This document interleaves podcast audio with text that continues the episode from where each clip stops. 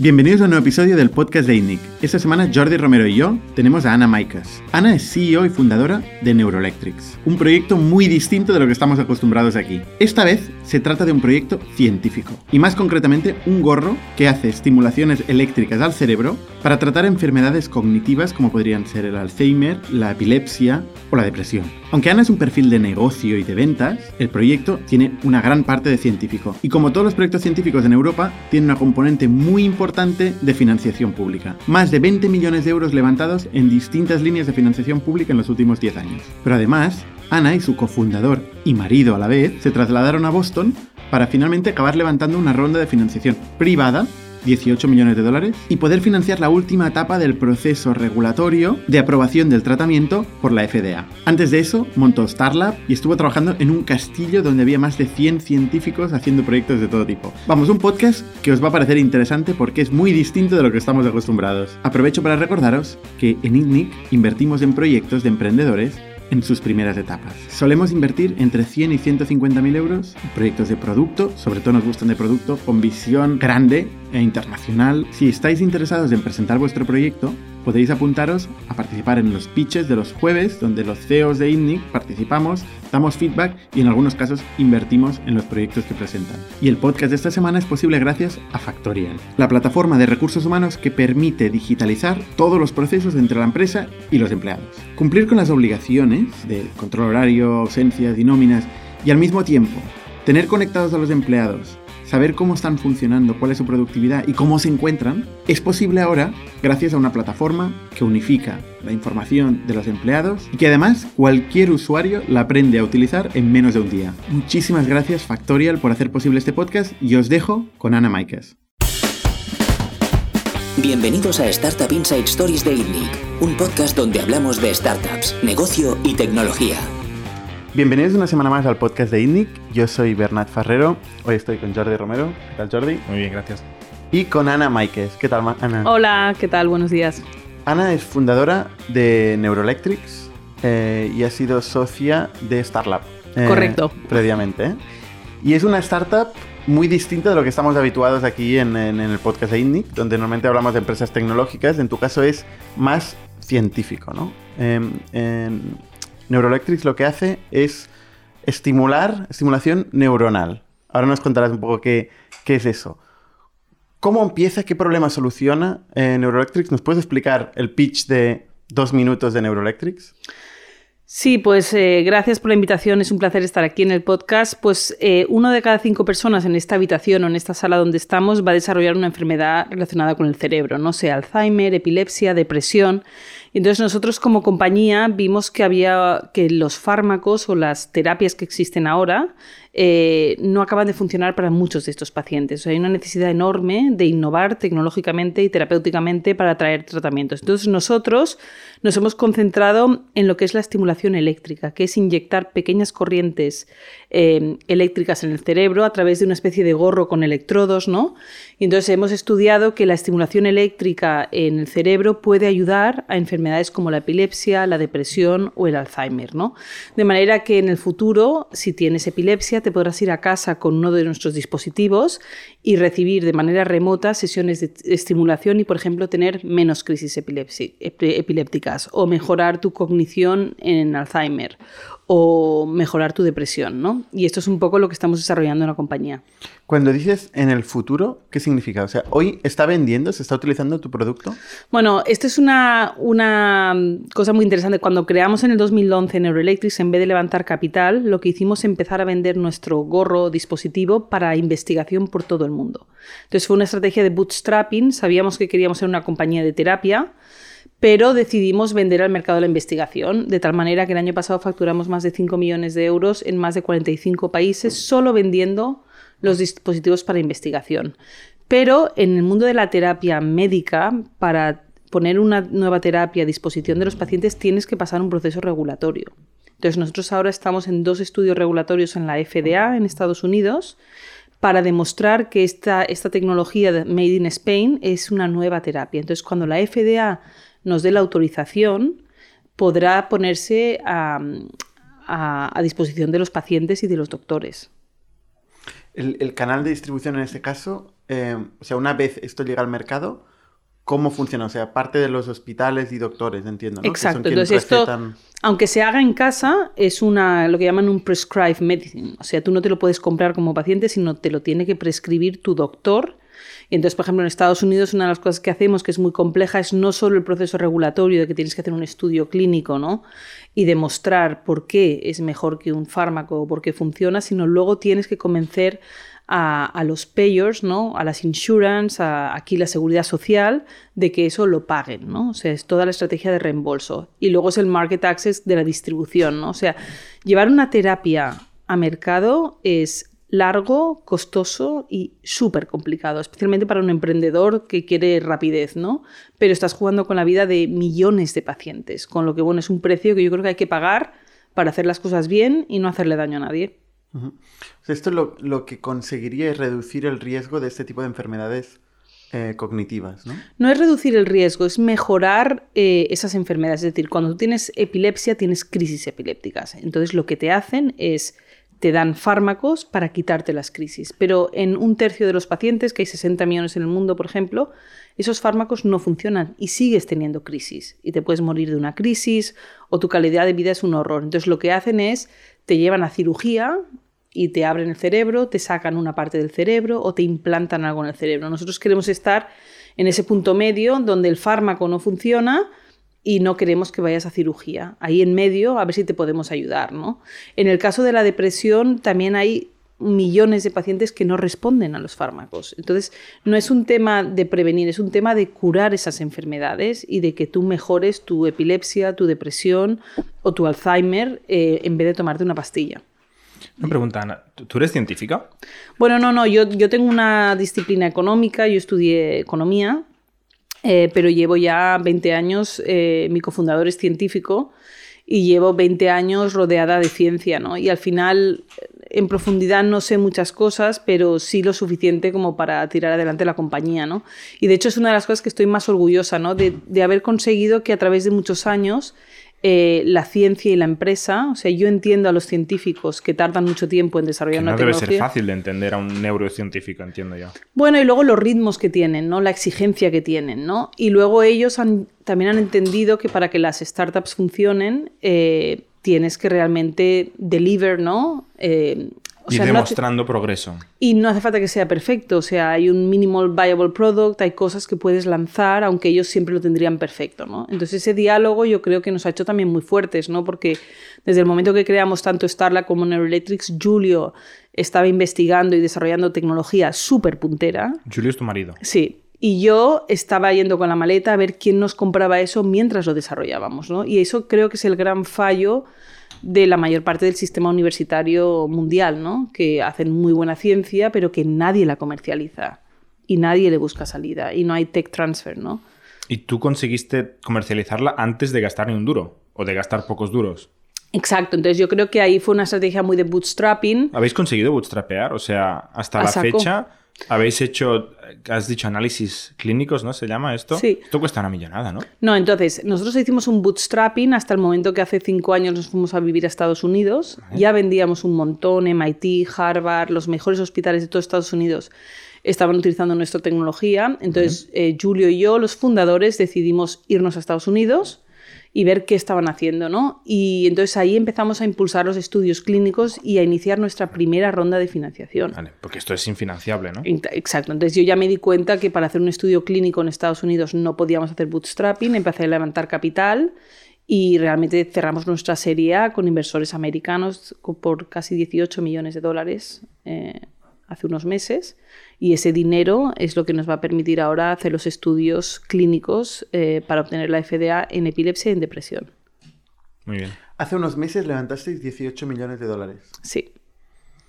¿Y cómo es este proceso? O sea, ¿cómo, cómo, ¿cuándo sabes? Eh, es una cosa, una duda que yo tengo a veces, ¿no? O sea, ¿cuándo sabes que tienes algo en el mundo de la ciencia? Em, tienes que pasar mucho tiempo probando, experimentando, ¿no? Eh, y crear un grupo de, de, de test suficientemente grande para entender que, que tienes algo entre manos, ¿o no? Bueno, o sea, eso es lo bonito de la ciencia, ¿no? Que la gente que desarrolla ciencia de verdad está mm, respondiendo preguntas súper difíciles, ¿no? Entonces nosotros llevábamos años investigando en el campo de la neurociencia. Entonces, bueno, sabemos por qué funciona la tecnología, por qué no, cuáles son los mecanismos de acción en el cerebro.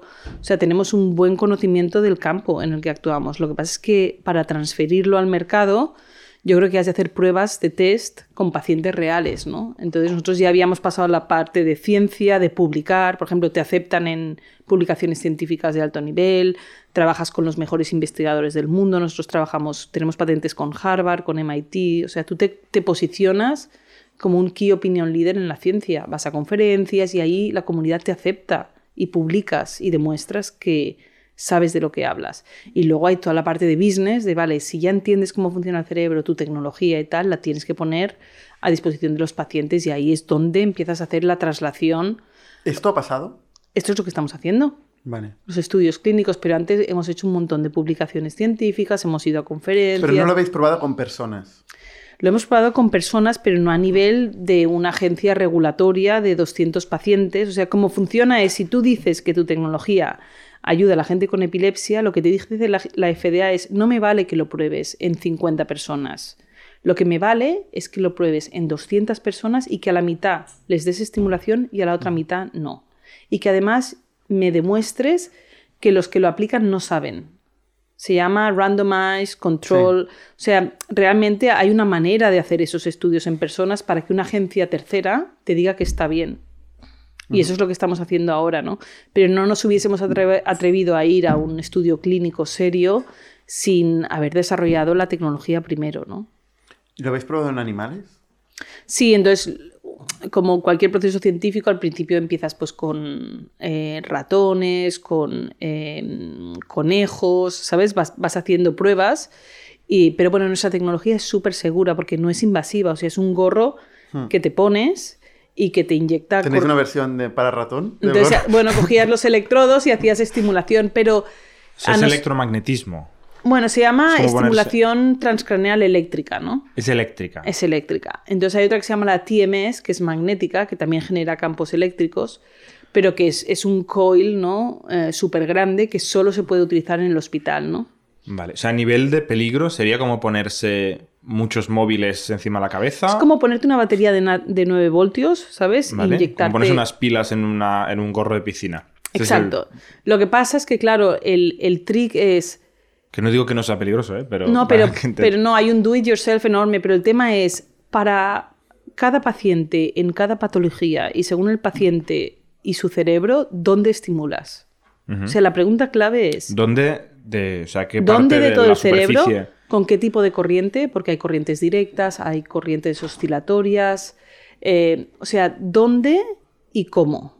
¿Y, cuántos electrodos? Y esto es diferente por paciente y por patología. O sea, entiendo que la depresión y la epilepsia no es el mismo. Exacto, no es el mismo protocolo. Entonces, una de las cosas que estamos más orgullosos es que a Neuroelectrics el año pasado el ERC, que es el European Research Council, que vienen a ser los Nobel de Investigación de Europa, nos dieron 10 millones de, euros para construir modelos, em, modelos matemáticos del cerebro. Entonces, Julio ha creado con su equipo lo que se llama un neurotwin. Entonces, hacemos un modelo 3D de tu cerebro. Si nos das una resonancia magnética, le construimos el cerebro 3D a Jordi, ¿no? Entonces sabemos cuánto de, grosor tiene tu cráneo, ¿no? Tu white matter, todos los layers de, tu cerebro, ¿sabes? Y luego eh, construimos este modelo de tu cerebro y sabiendo la patología que, tienes, em, optimizamos eh, los paradigmas de estimulación. Entonces hay, un, hay una ciencia y una matemática y una física espectacular ahí. ¿Qué parte, perdona, ¿eh? porque me, abres 500 dudas, es fascinante este mundo, de, todo el conocimiento que hace falta para hacer este gorrito con, cariño y los patrones de señal eléctrica que se envían, ¿qué parte de este conocimiento es vuestro? ¿Qué parte es de otro research que se ha ido anidando? ¿no? O sea, ¿qué, necesitas para hacer esto? No, nosotros casi todo es nuestro, ¿eh? O sea, empezáis de la nada, o sea, de, de la medicina, la física y la electrónica, y os inventáis esto de, cero. Nada. No os apoyáis en research previo. No, o sea, te lees papers y todo, pero esto realmente es tener a alguien, que eso es una de las bellezas, yo creo que de la ciencia, ¿no? Tener a alguien como Julio, que hizo física y matemática, ¿no? Y que en Starlab empezamos haciendo satélites. O sea, nosotros procesábamos desde Starlab datos de satélite a de repente interesarse por el cerebro y procesar datos del cerebro. Entonces, es como un intruder en el mundo de la medicina, porque él es un físico y matemático, pero él ve el cerebro como un organismo que genera señales eléctricas, ¿no? Entonces, ese partenariado con doctores, yo creo que hace esa creatividad y esa nueva tecnología, ¿no? Que antes no existía. Es tener a alguien de un campo diferente que se mire la medicina, ¿no? Y vámonos a, tu historia, porque parece interesante el, el eh, Starlab. Eh, entiendo que también lo hiciste con Julio. Sí. ¿Cuándo conoces a Julio? Bueno, él llevaba 11 años o 12 estudiando en Berkeley, en California, y mm, entonces volvió a Barcelona. Yo por aquel entonces estaba en Barcelona y nos conocimos a través de amigos, ¿no? Pero, pero lo, que fue muy curioso es que nos fuimos juntos de viaje a Bruselas y el jefe de Starlab en aquella época entrevistaba a Julio para una posición científica. Y no sé por qué me llevaron a la reunión y el jefe, el, el superjefe dijo, oye, quiero que empieces a trabajar. Y Julio le dijo, no, no, que yo no puedo empezar a trabajar ya. Entonces se giró y dijo, Ana, ¿y tú qué haces? Y yo dije, yo estoy entre trabajos y me dio el trabajo a mí. Entonces dice, pues empiezas tú a crear la empresa en Barcelona. Y así empecé de una manera súper casual. ¿Y, ¿Pero tú qué hacías ahí? Pues yo iba como esposa de Julio, ¿sabes? Ah, vale. Lo acompañaba a la reunión y entonces me dieron el, el primer trabajo, me lo dieron a mí porque había hecho economía para crear la empresa, ¿no? Entonces fue una, bueno, eso ¿Eres la única no científica de ese contexto? Sí. Vale. Y entonces em, empezamos la compañía y desde entonces hemos emprendido siempre juntos, ¿no? Y antes que esto habías hecho, ¿era tu primer trabajo? No, yo había trabajado ya en, en un montón de, de, proyectos que relacionaban más la economía social, o sea, me gustaba mucho el concepto de haber estudiado economía, pero cómo tener un impacto social, ¿no? Entonces tenía unos proyectos súper chulos de integración de gente desfavorecida, tipo, pues homeless o marginados en empresas, ¿no? Y, trabajaba en eso. Y entonces luego cuando vi la oportunidad de, de estar, pensé, hombre, pues también puedes tener un impacto a través de la empresa social yéndote a campos como la medicina ¿no? o la salud. Entonces yo creo que a mí siempre me interesó el impacto social y, y, vi en la ciencia una manera de llegar a tener un impacto enorme ¿no? en la sociedad. Concretamente lo viste en este, en este minuto que te ofrecieron sí. esta oportunidad. Pensé, bueno, pues mira, aunque no sabes trabajar con gente marginada, estás ayudando a pacientes, o sea, estás realmente... Porque lo que no me apetecía era irme a una consultora, irme a trabajar a un banco, no, no me hacía ninguna gracia, porque no, no veía el impacto ahí, ¿no? Starlab era una empresa belga. Sí. Eh, que se dedicaba a la investigación, ¿no? Eh, y te proponen montar la oficina española Correcto. de esta empresa, ¿no? Sí. ¿Y qué, qué, qué hacía Starlab? Pues Starlab era una cosa chulísima. Si miráis en internet, eh, pusieron 100 científicos de primer nivel en un castillo en Bruselas con gente de business. Y la idea es, mételes millones y millones y millones y déjales tiempo. Una empresa privada esto. Una empresa privada. Quería ser como un Media Lab. Pero tenía algún socio, benefactor, alguien sí, que, eso, te, que, tenía, muchos mu billones. Muchos billones. Entonces la idea es... Que aterra como concepto. ¿eh? Sí, sí, por eso. o sea... millones, millones. Bueno, era, era como un sueño. El, el lema era A hundred years means nothing. O sea, 100 años no son nada. Entonces, lo que ellos querían hacer, y fue maravilloso, ¿eh? es meter científicos en un castillo, darles mucha pasta, tener gente de business alrededor y ver qué, qué, qué tecnologías nuevas sal, saldrían. Y fueron súper innovadores. Lo que pasa es que el dinero vino un poco el, en el año 2000, eh, todo el tema de la burbuja de Internet y tal, y se quedaron sin dinero. Pero la idea era maravillosa, era como un sueño. ¿Cuánto se llegó a invertir ahí? Pues no lo sé de verdad, pero, pero no, les llegó, no les llegó el dinero para todo lo que querían hacer. Pero había había desde gente que hacía ya genética en aquella época, eh, smart clothing, había el futuro de la educación, había arquitectos, había... Todo en un castillo. Todo en un castillo, una gente... Durante un año, has dicho. No, no, la empresa duró yo creo que cinco o seis años. Y Nosotros la gente esa iba cada día al castillo. Sí, entonces había uno, un hombre que hacía time travel un ruso. Bueno, que lo intentaba. Que lo intentaba, pero claro, tú hablabas con Sergey, que todavía hay vídeos, y el tío estaba realmente todo el día, ocho horas pagados por la compañía, haciendo time travel. O sea, la pasada.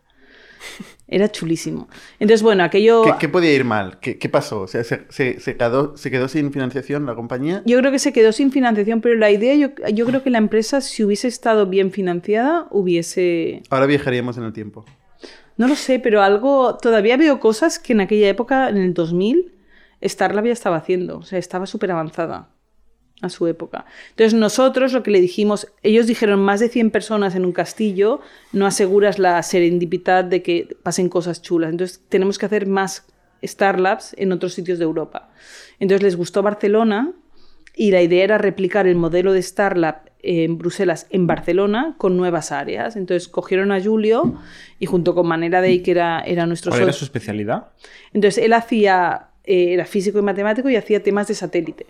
Pero ya le interesaba la neurociencia. Entonces eh, Barcelona empezó Que no tiene con- nada que ver, ¿no? Un satélite con un cerebro. Bueno, en realidad sí, porque si tú eres físico o matemático, te da igual analizar señales que vengan de un satélite que de un cerebro. Vale. En realidad es... O sea, eh, es analizar señales eléctricas.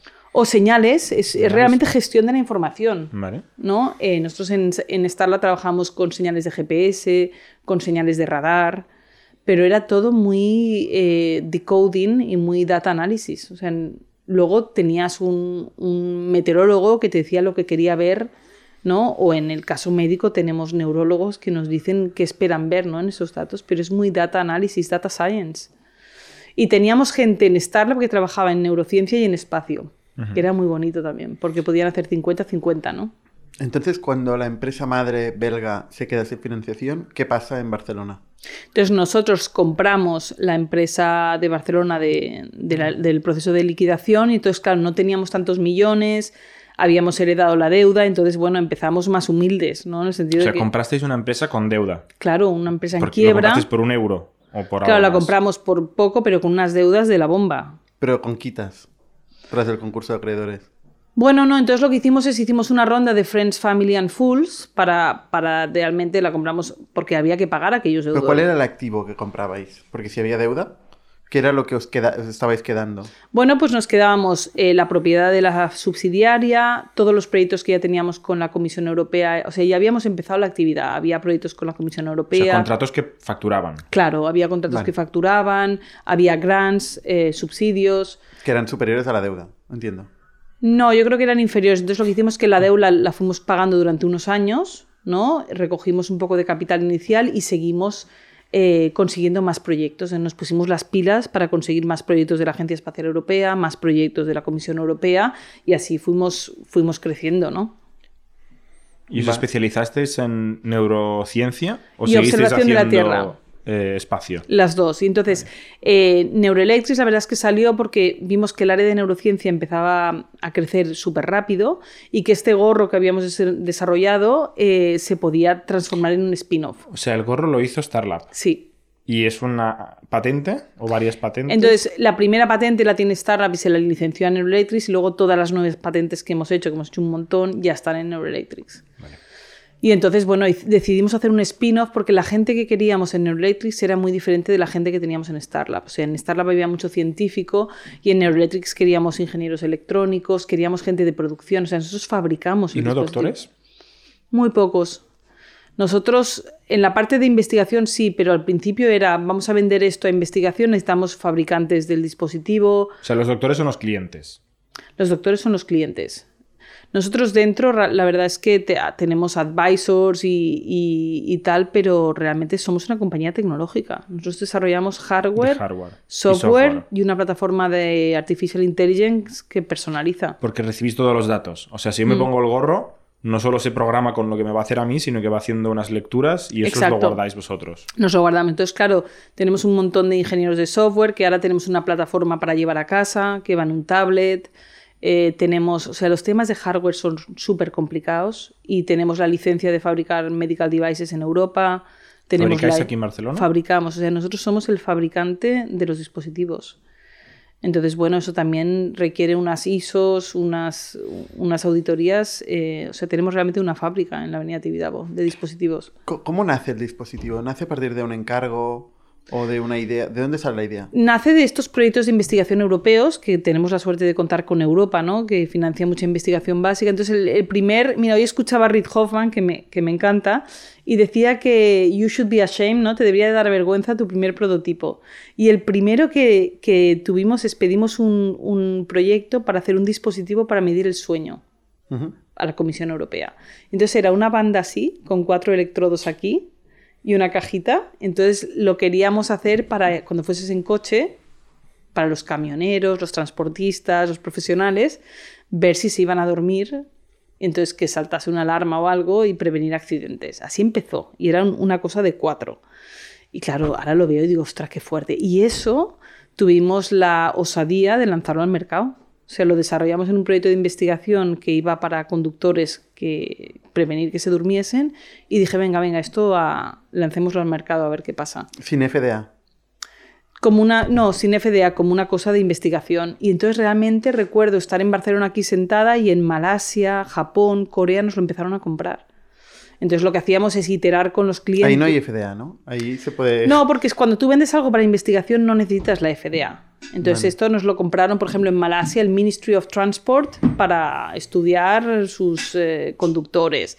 La universidad de no sé qué para hacer un test. Y ya estaba bien patentado esto. Sí, ya estaba Pero bien claro, patentado. Si no, si no se construye en el suyo. Claro, pero entonces lo que hicimos es preguntarles, oye, ¿qué te parece? Entonces empezaron, oye, ¿por qué no le pones más electrodos? ¿Y por qué no le pones esto? ¿Y por qué no le pones? Entonces nosotros crecimos financiados por clientes y desarrollamos el producto con los clientes, que creo que es la mejor manera ¿Cómo de... le pones precio a, a un proyecto así, ¿no? A la persona de Malasia. Porque, claro, el, el- el dispositivo en sí no será muy, muy, muy ridículamente caro. No bueno, tienes el hardware y el software, ¿sabes? O sea Vale. que al Pero final para hay... investigación, ¿cómo le pones precio, no? Porque Bueno, miras un poco en el mercado qué otros dispositivos similares hay, aunque muchos no eran inalámbricos. Y, y realmente esos, no sé, creo que los vendíamos en aquella época a 4.000, 5.000 euros ya, ¿eh? solo.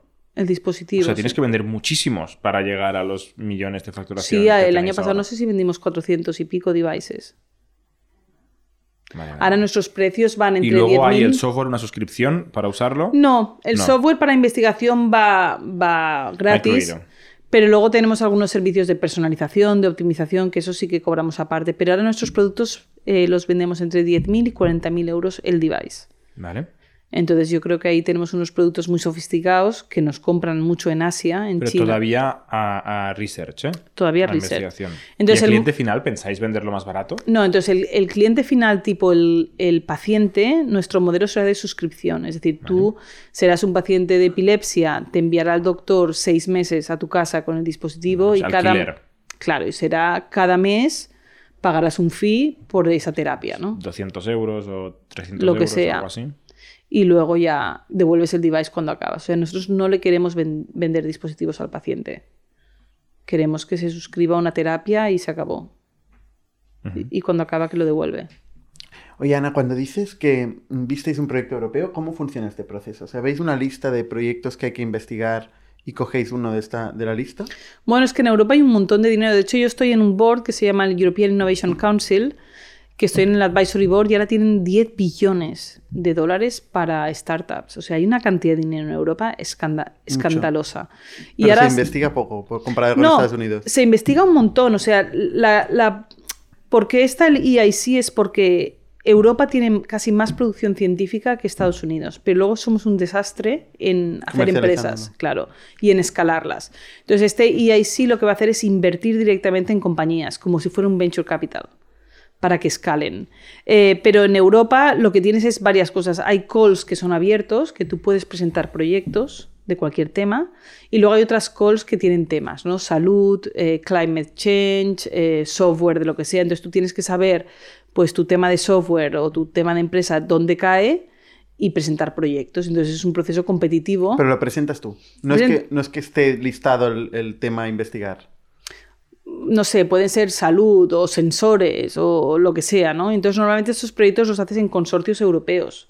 Te coges un partner alemán, un partner eh, inglés, un partner francés y bueno, tienen su complejidad conseguir estos proyectos, son muy competitivos. No sé si de cada proyecto de investigación que presentas en Europa, seguramente el success rate está entre un 5 y un 6%, ¿eh?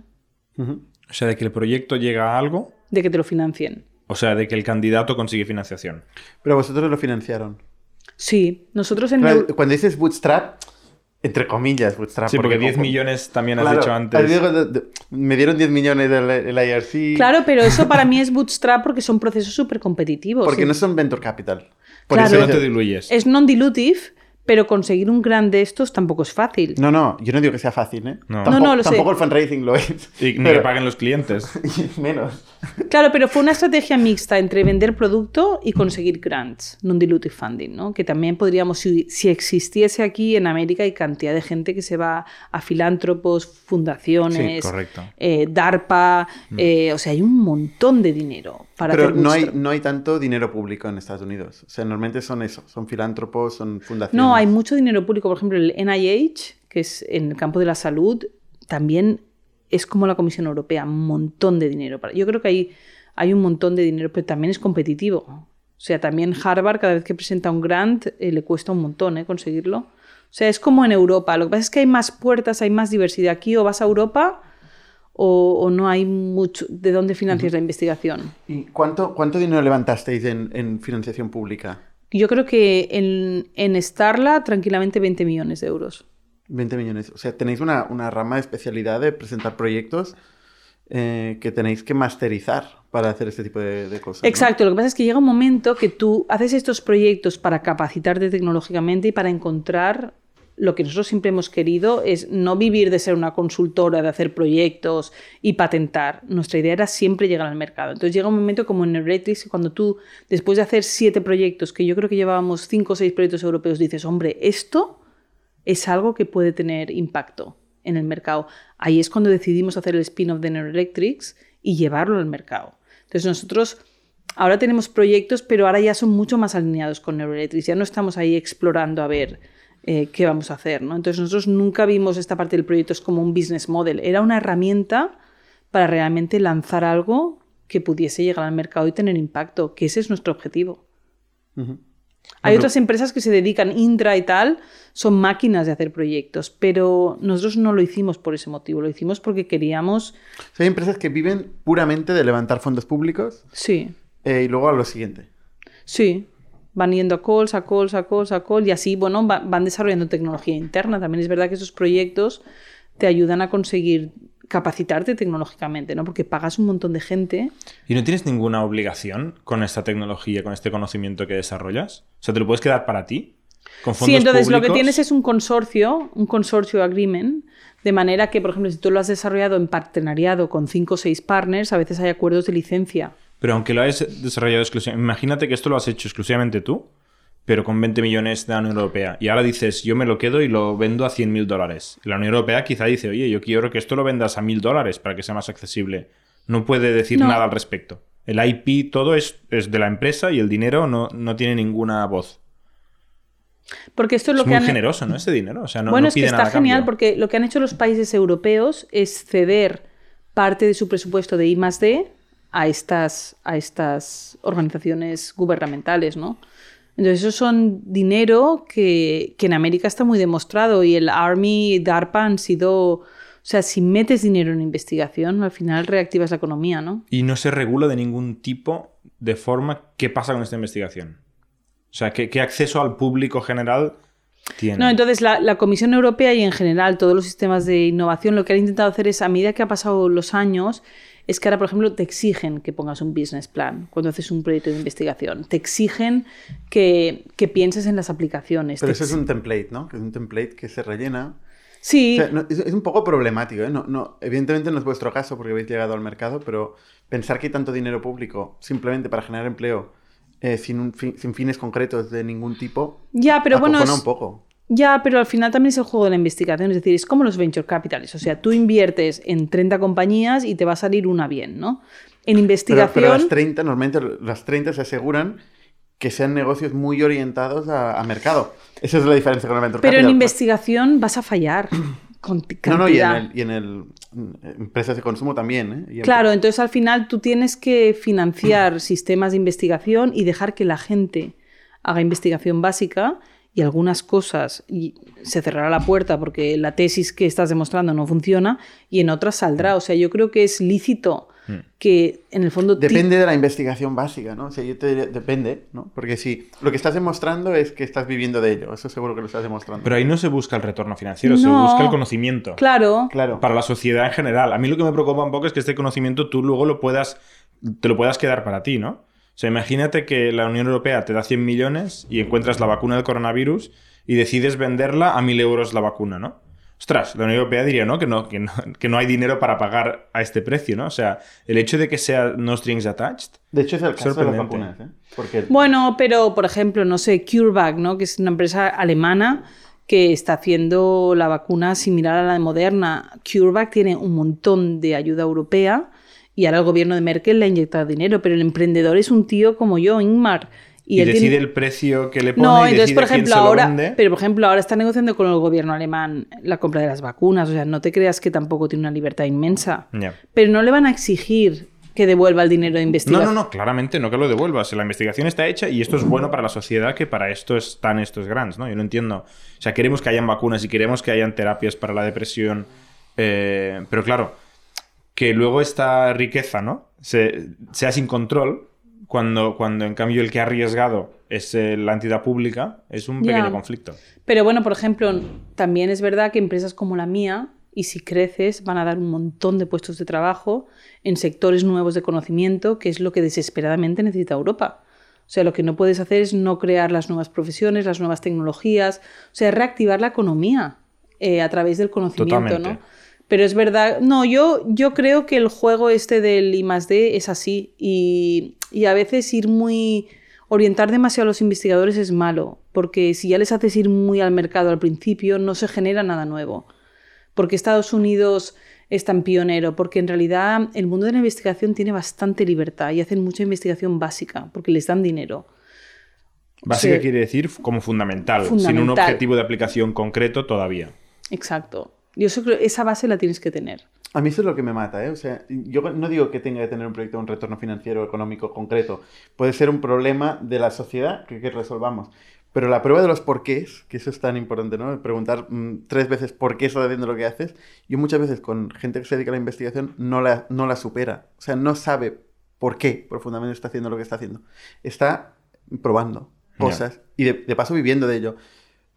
Pero que esto genere algo, algún beneficio, no digo económico, digo ah, que resuelva algún problema, igual es que hay que Es hacerlo. que ¿eh? esto es así, ¿eh? O sea, desde la radioactividad, un montón de descubrimientos son totalmente accidentales, de ir jugando Mm. ahí, en Mm. el Con lo laboratorio. cual hay que jugar. Hay que pagarle a alguien para que juegue. Hay que jugar y está genial. O sea, yo ya lo entiendo, ¿eh? Pero es como dice él, o sea, las, no sé, la penicilina, las grandes, los grandes descubrimientos de la historia ha sido porque hay investigadores locos que han, han roto eh, los fundamentos de la ciencia, ¿no? Y, y para romperlos les tienes que dar el dinero, el espacio y el tiempo para que prueben cosas y de repente salen unos cambios, o sea, desde la genética, o sea, es que yo creo que como sociedad no nos damos cuenta de que todo lo que te rodea, eh, es- eso parte de que alguien científico en algún momento ha roto algún paradigma, ¿eh? O estaban jugando o estaban intentando matar más eficientemente, ¿no? Casi toda la tecnología que tenemos viene de, de una de las Sí, dos. sí, sí, pero mira que nos ha hecho No, no, vivi- ya, vivir sí, más sí. tiempo, viajar. a los que no nos han disparado vivimos mejor. Y no sé cuántos millones de euros, porque claro, esto de la investigación va, va de millones de euros, ¿no? O sea, no sé si hace falta tantos millones de euros para jugar, pero bueno, eso sería otra conversación. Y el, el, proye- el proceso de conseguir fondos funciona con, una, con consultoras, porque esto es la otra. Sí. Aparece un proyecto europeo y aparece un conjunto de consultoras que se especializan en conseguir estos fondos y, ¿no? Hay todo un ecosistema alrededor de los fondos europeos. Bueno, es muy, es muy complicado. Nosotros la verdad es que empezamos solos y fuimos aprendiendo y tenemos el know-how, pero es verdad que si es tu primer proyecto, pues las consultoras pueden ayudar porque es muy pesado el proceso. Hay muchos papeles y... Si empezamos solo, significa que tú fuiste a una web de no sé qué, no sé qué punto EU, te bajaste un montón de PDFs y te pusiste a picar un. Word infinito, unos Excels infinitos, O quizá el primero nos invitaron de partner. ¿vale?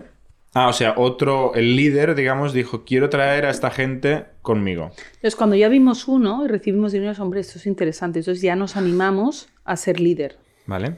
Y entonces, desde, desde que, entonces claro, el primero lo hicimos solos. ¿Y lo, y lo conseguisteis? Sí. Ok. O sea, este 5%, ¿no? Decías que había un ratio de un 5-10%. Claro, pero porque tienes que tener, bueno, tienes que saber escribir, tener una mente ahí científica buena, que argumente las cosas bien. Y desde entonces sí que hemos presentado, pero bueno, presentamos muchos que nos tumban porque la competencia es feroz. Y luego de vez en cuando pues nos aprueban algunos enormes, ¿no? Y seguimos presentando. ¿Te los tumban cuando ya has hecho trabajo o cuando Sí, has claro. hecho... Bueno, has hecho el Word, pero no, no, no investigación todavía. No, pero bueno, te pasas mucho tiempo escribiendo, presentando y tal, y luego a veces salen y a veces no. A veces tienes muy buena puntuación, pero en el threshold del dinero, en el baremo del dinero no, no llega. O sea, a lo mejor has sacado casi un 10 de puntos, pero el dinero era poco para esa convocatoria, entonces no consigues financiación. O sea, igual escribes una propuesta Es un buenísima. poco lotería, ¿no? Bueno, también depende de quién se presente, si son muy buenos. Es como si vas a las oposiciones, ¿no? De, o los concursos públicos. a los concursos públicos, que no sabes quién se presenta eh, y juegas con muchas variables. Pero bueno, yo animo a los que tengan ¿Hay, hay favoritismo ahí? Hay Cero, cero, ¿eh? Cero, No hay nepotismo, no hay, Cero. no hay alguien en Bruselas que cortó el cero. bacalao. Esa es una de las bellezas, ¿no? Que nosotros, como Está estar- raro, ¿eh? Porque tiende a pasar esto. se- No, y tienen un proceso súper. eh, o sea, tienen unos eh, reviewers eh, independientes. eh, o sea, Tú lo nunca hacen has dicho, ya sabía que se lo iban a dar a este. cero. Ok. Cero. La Agencia Espacial Europea, que nosotros también conseguimos muchísimos proyectos, eh, el retorno geográfico de la Agencia Espacial Europea eh, lo gestiona Madrid, eh, el CDETI, que es parte del gobierno español. Entonces, ahí hay más politiqueo, porque el gobierno español le da presupuesto a la Agencia Espacial Europea y luego la Agencia Espacial Europea financia proyectos de la industria espacial española en función del retorno. Entonces, ahí hay más pasilleo, pero en la comisión, cero. Ok. El, el hecho de, de montar un negocio eh, como, y tener como cofundadora a tu marido, em, ¿qué, qué significa? O sea, vosotros estáis en el, en el sofá hablando de, del proyecto europeo de no sé qué eh, cada día, o sea, estáis todo el día hablando de, del negocio. No, qué va, mira, por un lado eh, tenemos cuatro hijos, ¿no? Con lo que al final cuando llegas a casa hay un montón de gente que te está pidiendo, no sé, ¿dónde está mi merienda, tengo deberes, o sea, les importa un bledo, ¿no? Tu vida profesional es en plan, ¿El gorrito? ¿qué hay de mi libro? ¿Sabes? Eh, y eso te, te hace enseguida centrarte. Y luego yo creo que una recomendación para la gente que tenga socios o, parejas en... Yo creo que hay que tener los roles súper definidos. O sea, yo soy una persona de business, yo soy súper comercial, yo siempre he estado vendiendo, yo siempre he estado haciendo networking, yo siempre he estado out there. Y él es un científico que lo que le encanta es investigar y estar en su cueva y desarrollar tecnología y picar código y lo que haga falta, ¿no? Entonces yo creo que yo no podría nunca hacer su trabajo y a él le horripila el mío. Con lo que es un... O sea, esto de que yo me vaya todo el día de networking le parece el horror. Entonces yo creo que es un win-win, porque los roles en la compañía están súper definidos. ¿Y en casa también están definidos? Y entonces en casa, en casa tenemos, bueno, por ejemplo, nosotros vi- hemos viajado estos años que hemos estado en Estados Unidos a destajo, o sea, yo me he hecho todo el país, sea, estabais los seis en Estados estamos los Unidos. seis en Estados Unidos y hemos viajado de una manera salvaje. Entonces el- la regla de oro en casa es o viajas tú o viajo yo. Entonces como, como compañía nunca vamos los dos a ningún sitio. Sobre todo en, en nuestra época de Estados Unidos. Entonces, bueno, eso te da un baremo bastante importante de que en casa los dos pesamos igual. Porque yo me he ido de viaje a Bueno. California, no sé, 10 veces el año pasado y a lo mejor me iba una semana o 10 días. Y él a Europa venía constantemente y yo me quedaba con los niños. O sea, eso para mí es, es distribuir las tareas bien, que da igual quién está en casa, ¿no? Qué bien. Qué bien que no hayáis tenido ningún momento tampoco de, de tirar los platos de la, a la cabeza en, en- No, en a el mí, y bueno, en también casa. es, también es verdad que yo creo que si te gritas en casa y si te llevas mal en casa, lo más probable es que te grites y te lleves mal en el trabajo. Con lo que yo recomendaría que si tienes una relación explosiva con tu pareja, que no trabajes con ella, ¿no? Pero nosotros, Bueno, ya en general, que no sé si trabajes en casa tampoco con ella. ¿no? bueno, claro, pero pues te digo que te tienes que conocer, ¿no? Un poco a tu pareja. y Sois muy complementarios, efectivamente. ¿no? Súper, y luego Mm. que de verdad que no nos peleamos. A mí me encanta trabajar con él, porque claro, el honest feedback que te da tu pareja en un entorno profesional es espectacular. O sea, yo me subo a hacer una conferencia y cuando bajo y le digo a Julio lo que sea, me da un feedback explosivo, ¿no? O sea, bueno o malo, ¿no? Pero tal. Y yo a él le digo las cosas que a lo mejor nadie se atreve a decirle en la compañía, ¿no? Y eso creo que es súper sano, que alguien te dé honest feedback y a veces él me dice, oye, esto lo estamos haciendo mal o esto lo estamos haciendo bien. Y es que me fío total de él, de quién te puedes fiar más, es la bomba. Ninguno de los dos había sido emprendedor antes. No, Es en el momento en que quiebra eh, Starlab, la empresa belga, eh, que, que os decidís comprar la empresa y empezar a, a ser emprendedores. Correcto. ¿Os lo encontráis? Nos lo encontramos. Y yo creo que una de las cosas que, no- que hemos aprendido más, que es muy difícil, ¿eh? porque claro, estos bebés que hemos crecido han sido con un esfuerzo inmenso, ¿no? Desde hace 20 años. eh, ¿Los cada- metafóricos o los biológicos? Los, los- las empresas, ¿no? Vale. Los biológicos también, pero, pero la empresa es, es un esfuerzo grande. Entonces nosotros, hay un momento como emprendedor que, por ejemplo, nosotros nos fuimos a Estados Unidos y aquí teníamos ya, no sé, 30 personas o lo que sea, ¿no? Entonces tú tienes que dejar tu bebé, ¿no? Con toda esa gente en manos de alguien que no eres tú.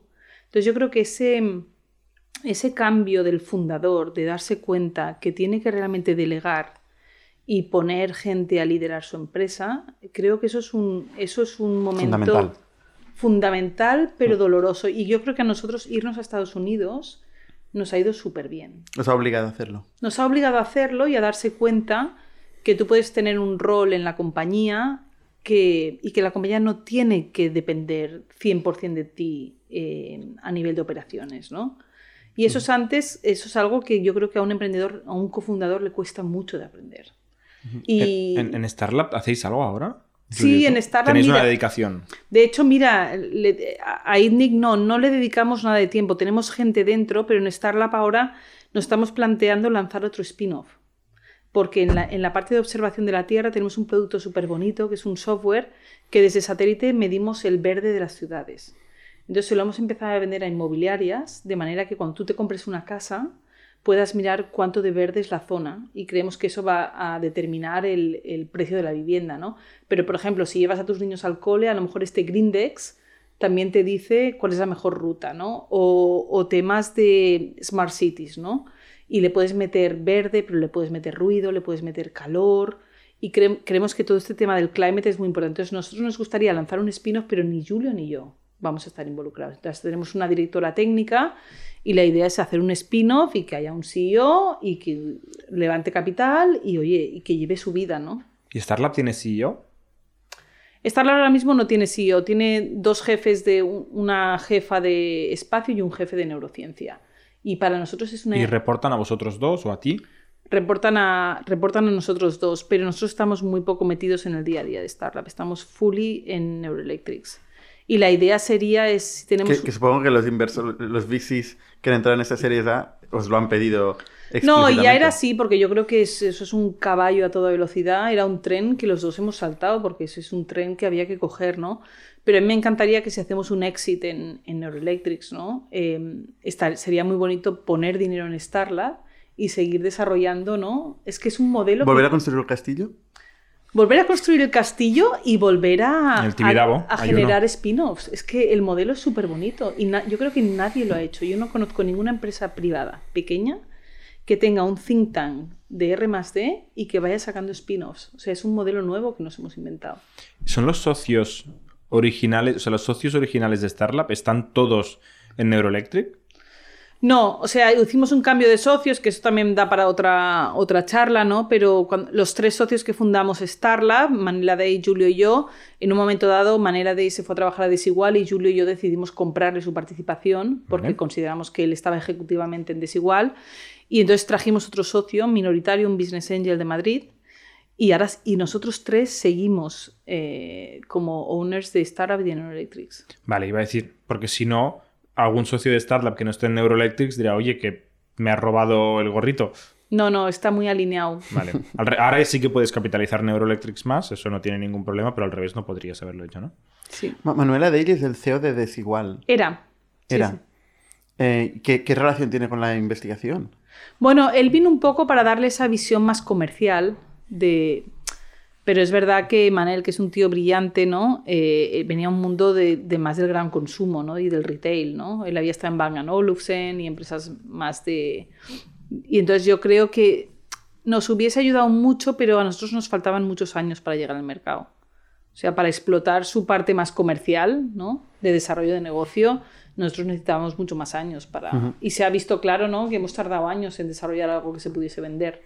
Oye, Ana, ¿y el, el momento en que decidís ir a Estados Unidos? Eh, ¿Por qué decidís ir a Estados Unidos? Bueno, la verdad es que pff, yo soy muy de Barcelona, pero creo que aquí nos faltan un montón de cosas, ¿eh? Y yo, yo pensé que era muy importante para crecer Neuroelectric salir de aquí. porque la meca de lo que yo hago, el sitio de referencia en el mundo de la investigación biomédica y de la innovación es Boston.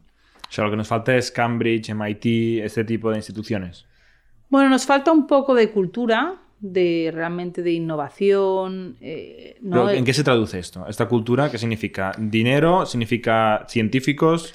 ¿Universidades? Yo creo que significa alianzas científicas, ¿no? Con MIT, Harvard, que están a la vanguardia de lo que viene. Aquí no tenemos. el Aquí mismo nivel. tenemos, lo que pasa es que a una escala menor. O sea, nosotros tra- tenemos un montón de ingenieros que salen de la Pompeu y de la UPC que son la bomba. O sea, nosotros tenemos un. Que tienes dos. ¿Ah, sí? ¿De, la No sé si Pompeu somos la bomba, o de la no, de la UPC? De la UPC. Pues nosotros tenemos una gente brillante. Pero es verdad que, claro, cuando tú paseas o vives tantos años en Estados Unidos, cuando te vienen la gente de MIT, o sea, es la mejor gente de. Japón, Corea, China, de todo el mundo que llega allí. ¿eh? Y el nivel es espectacular. La investigación, por un lado, que necesitamos estar cerca de la vanguardia, y segundo, la financiación. O sea, yo creo que ¿Pública o privada? Privada. Privada. Yo creo que conseguir la ronda que he conseguido allí, aquí, me hubiese sido mucho más difícil. Bueno, la has conseguido, pública. No, no. es- 20 millones. O sea, habéis conseguido 20 millones de financiación pública en Europa. No, no, pero yo quería inversión privada. Para, para hacer los estudios clínicos quería inversores. ¿Y por qué no pública? Porque es muy lento. Mm. Es muy lento. ¿Quién o es el inversor? Entonces, el inversor es un inversor de Boston que se llama Morningside, es un venture capitalist que tiene un Especializado en en biotecnología. biotech. Sí, entonces, claro, es un equipo súper profesional, eh, saben un montón. ¿Os aportan algo aparte de la transferencia? Sí, son muy buenos, tienen un network increíble. O sea, yo creo que... ¿Transferencia? Eh, De dinero. Vale, vale. Sí. No, es, es, no de conocimiento, no, no. es bastante cheque. smart money. Es muy ¿Cómo? smart ¿Cómo? money. ¿Qué, qué habéis conseguido desde que tenéis estos inversores? Pues todo, o sea, primero la mentalidad que tienen. eh, o sea, yo me he dado cuenta que en, en América van más rápido en todo. Aparte de que tienen más dinero, Te dan prisa, te transmiten prisa. estás en una carrera. O sea, yo me levantaba allí y ya estaba en la cinta. O sea, desde primera hora de la mañana ya estaba corriendo. Y no era una opción. O sea, si tú, te, si tú aterrizas en un ecosistema como Boston, cuando te levantas ya estás dando codazos. O sea, ahí todo el mundo está a, a la carrera de la zanahoria, ¿no? Y entonces, claro, a mí no me habían palo. enseñado en Barcelona. Aquí era en plan, mira, todo el mundo va despacio y si tú quieres destacar y, y eres más listillo, pues haz lo que quieras, pero es que allí no. Bueno, y si destacas demasiado, quizá te dan. Bueno, allí no es una opción. Allí o compites o estás muerto. Entonces, la competencia era espectacular. Entonces, por ejemplo, a mí me han enseñado pues, a hacer reuniones de 30 minutos, de 15 minutos, a ser súper ejecutiva. Esto a- los VCs, ¿eh? Bueno, y la vida allí, ¿no? ¿Cuánto tiempo habéis estado en Boston? Seis años. Seis años. Y la idea es Y os habéis hecho el visado vosotros solitos. O sea, Sí, habéis sí. ido y habéis dicho, somos empresarios. La K o como se llame esta, la Hemos L. hecho una E2, que es un investor visa, o sea, tuvimos Ah, vale. que poner dinero en, en Estados Unidos. Pero nuestra idea es no quedarnos aquí tampoco. O sea, nuestra idea es también vivir a caballo entre los dos sitios. Ahora por la pandemia no podemos, pero ahora con estos inversores tendríamos que pasar muchísimo más tiempo allí. O sea, en cuanto pueda volveré para allí. ¿El proceso de fundraising fue, fue, o sea, fue largo? ¿Visteis a Fue muchos largo y fondos? doloroso. Largo y doloroso. Siempre lo, siempre lo es, ¿eh? Pero bueno- lo contrario... En un ecosistema que no es el tuyo es peor, ¿no? Porque claro, yo no he ido a MIT o Harvard y aterrizas en un ecosistema súper competitivo, donde están las élites del conocimiento del mundo y donde tú no eres nadie. O sea, yo en Barcelona o en Europa, pues bueno, un poco conocida era, pero allí no. Entonces ha sido un proceso duro de meterte, de romper el ecosistema, ¿no? Y ha sido bastante... ¿Cuántos fondos visteis? Yo creo igual 100, tranquilamente. 100, 150. Ujú. Y luego Silicon Valley, eh, Nueva York, eh, Boston, he estado. También he ido a muchas conferencias científicas o, o incluso de, de tecnología, ¿no? Y- ¿Iba Julio a veces a hacer fundraising o era exclusivamente No, solo iba yo. Y luego, claro, ser una mujer tampoco te creas que es tan fácil, ¿eh? Porque solo el 2% de los fondos de Venture Capital van a, a compañías lideradas por mujeres. Y en Pero par- esto no, va- no, no juega a favor. O sea, porque todos tienen la presión de la diversidad. No, yo creo que la conclusión que he llegado, y es un poco triste decirlo, es que el poder y el dinero están en manos de los hombres y hombres blancos. Sí, sí. Y entonces los hombres blancos de poder tienden a dar el dinero a la gente como ellos. No prejuicio, pero esta es la realidad. Porque juegan a golf, juegan a no sé qué, eh, no sé qué. Entonces, claro, al final yo creo que las mujeres hemos de conseguir hacernos con la llave de la caja. Es que no veo otra manera de cambiar. O sea, fondos liderados por mujeres. Total. O por ejemplo, yo cada año iba a JP Morgan. JP Morgan es la conferencia más importante del mundo de levantar capital de salud, ¿no? que se hace en, en San Francisco, una vez al año. Tú ibas por las calles de San Francisco en JP Morgan y todo eran trajes grises. Era una cosa. Y ahí estaba Goldman Sachs, todo el dinero de Estados Unidos en mano de los hombres.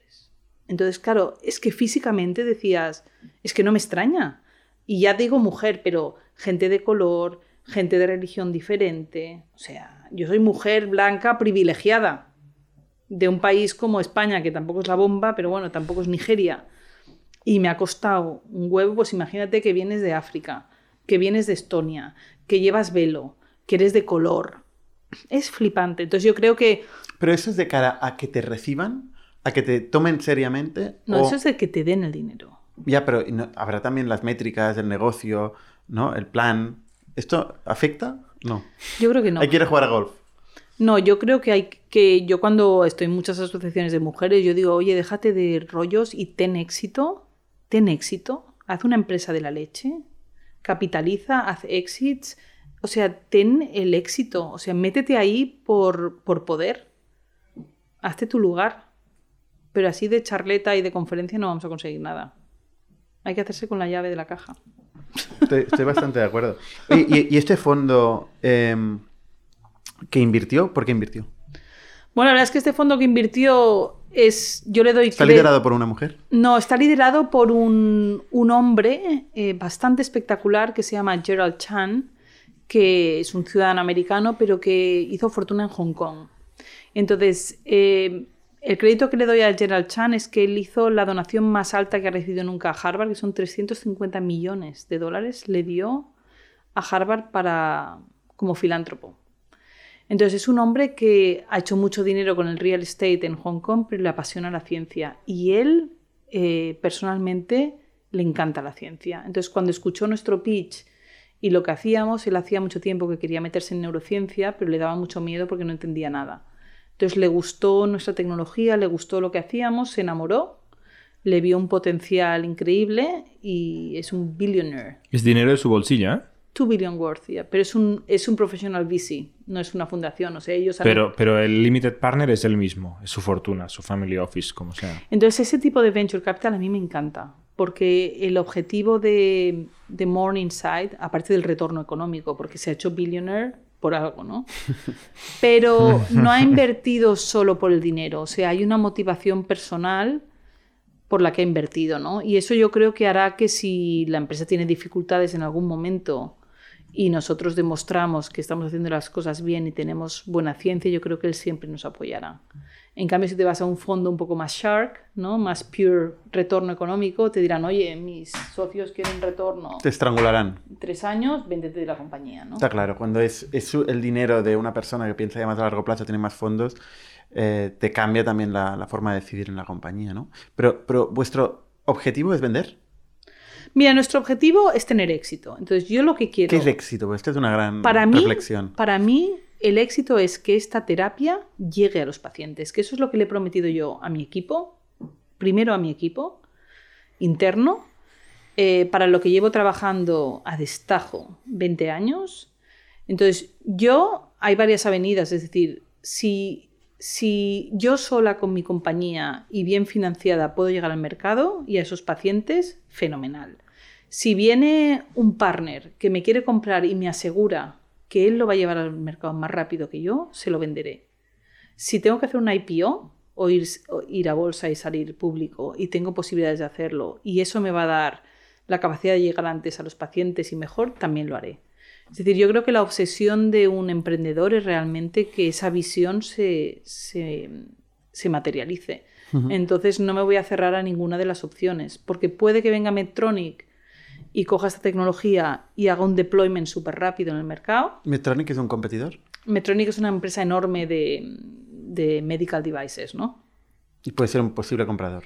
Puede ser un posible comprador o, oye, qué bien si pudiese sacar la empresa a bolsa. Pues también me encantaría hacer una IPO en Estados Unidos, financiarla. No hay presión de tiempo por eso.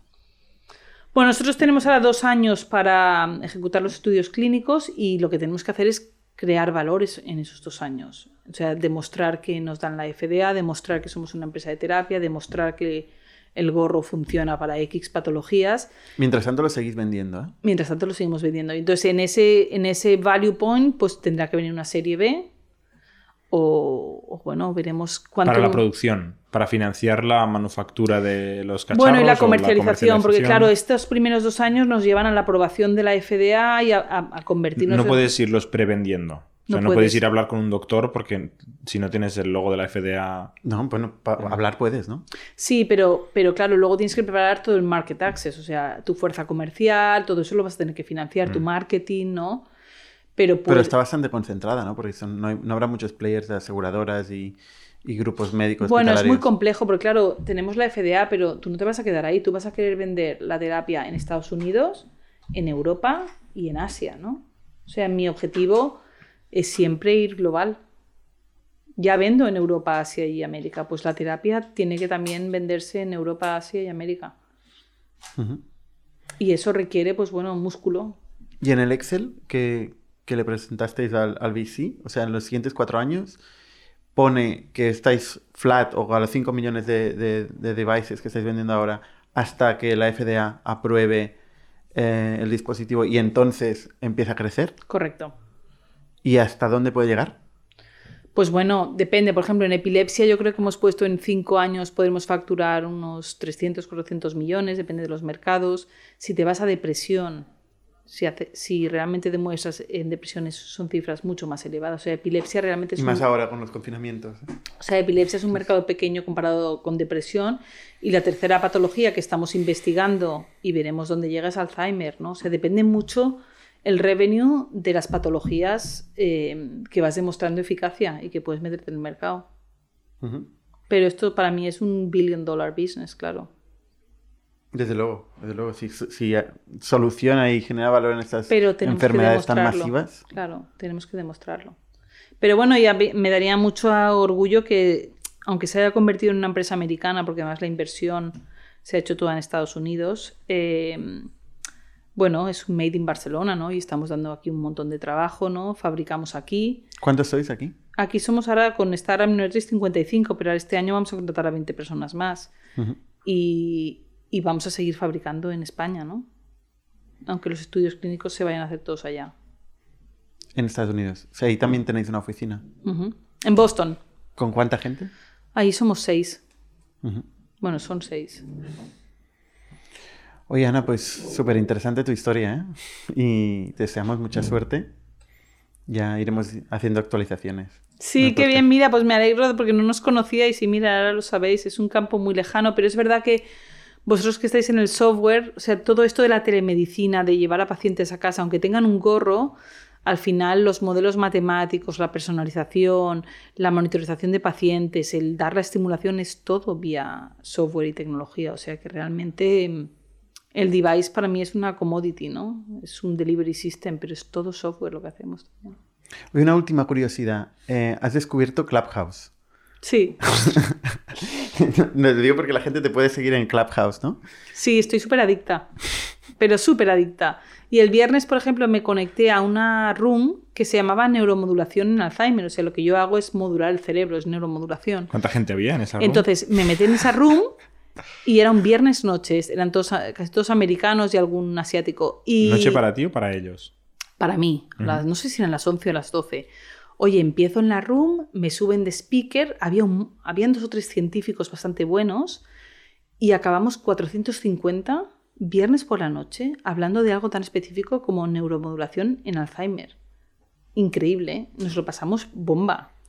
O sea que realmente yo creo que ojalá en, este, en Clubhouse se vayan creando habitaciones más... Porque hay muchas de cómo ser un billionaire, marketing, no sé qué, que son un peñazo, ¿no? Pero si, si, si encuentras nichos interesantes, algunas de las conversaciones son la bomba. Nos decías antes que mientras cocinas vas hablando en, en Clubhouse, ¿no? Sí, o, cuando veía... Mira, ahora baja en moto y estaba... Uy, cuidado. Estabas con los AirPods escuchando... Es como escuchar la radio. Sí. hasta que te dicen, Ana nos va a contar. Entonces tienes que... Bueno, pero a veces la gente no reacciona y dice, bueno, pues nada, Ana, no, el siguiente. Y saben que estás haciendo otra cosa. Ya.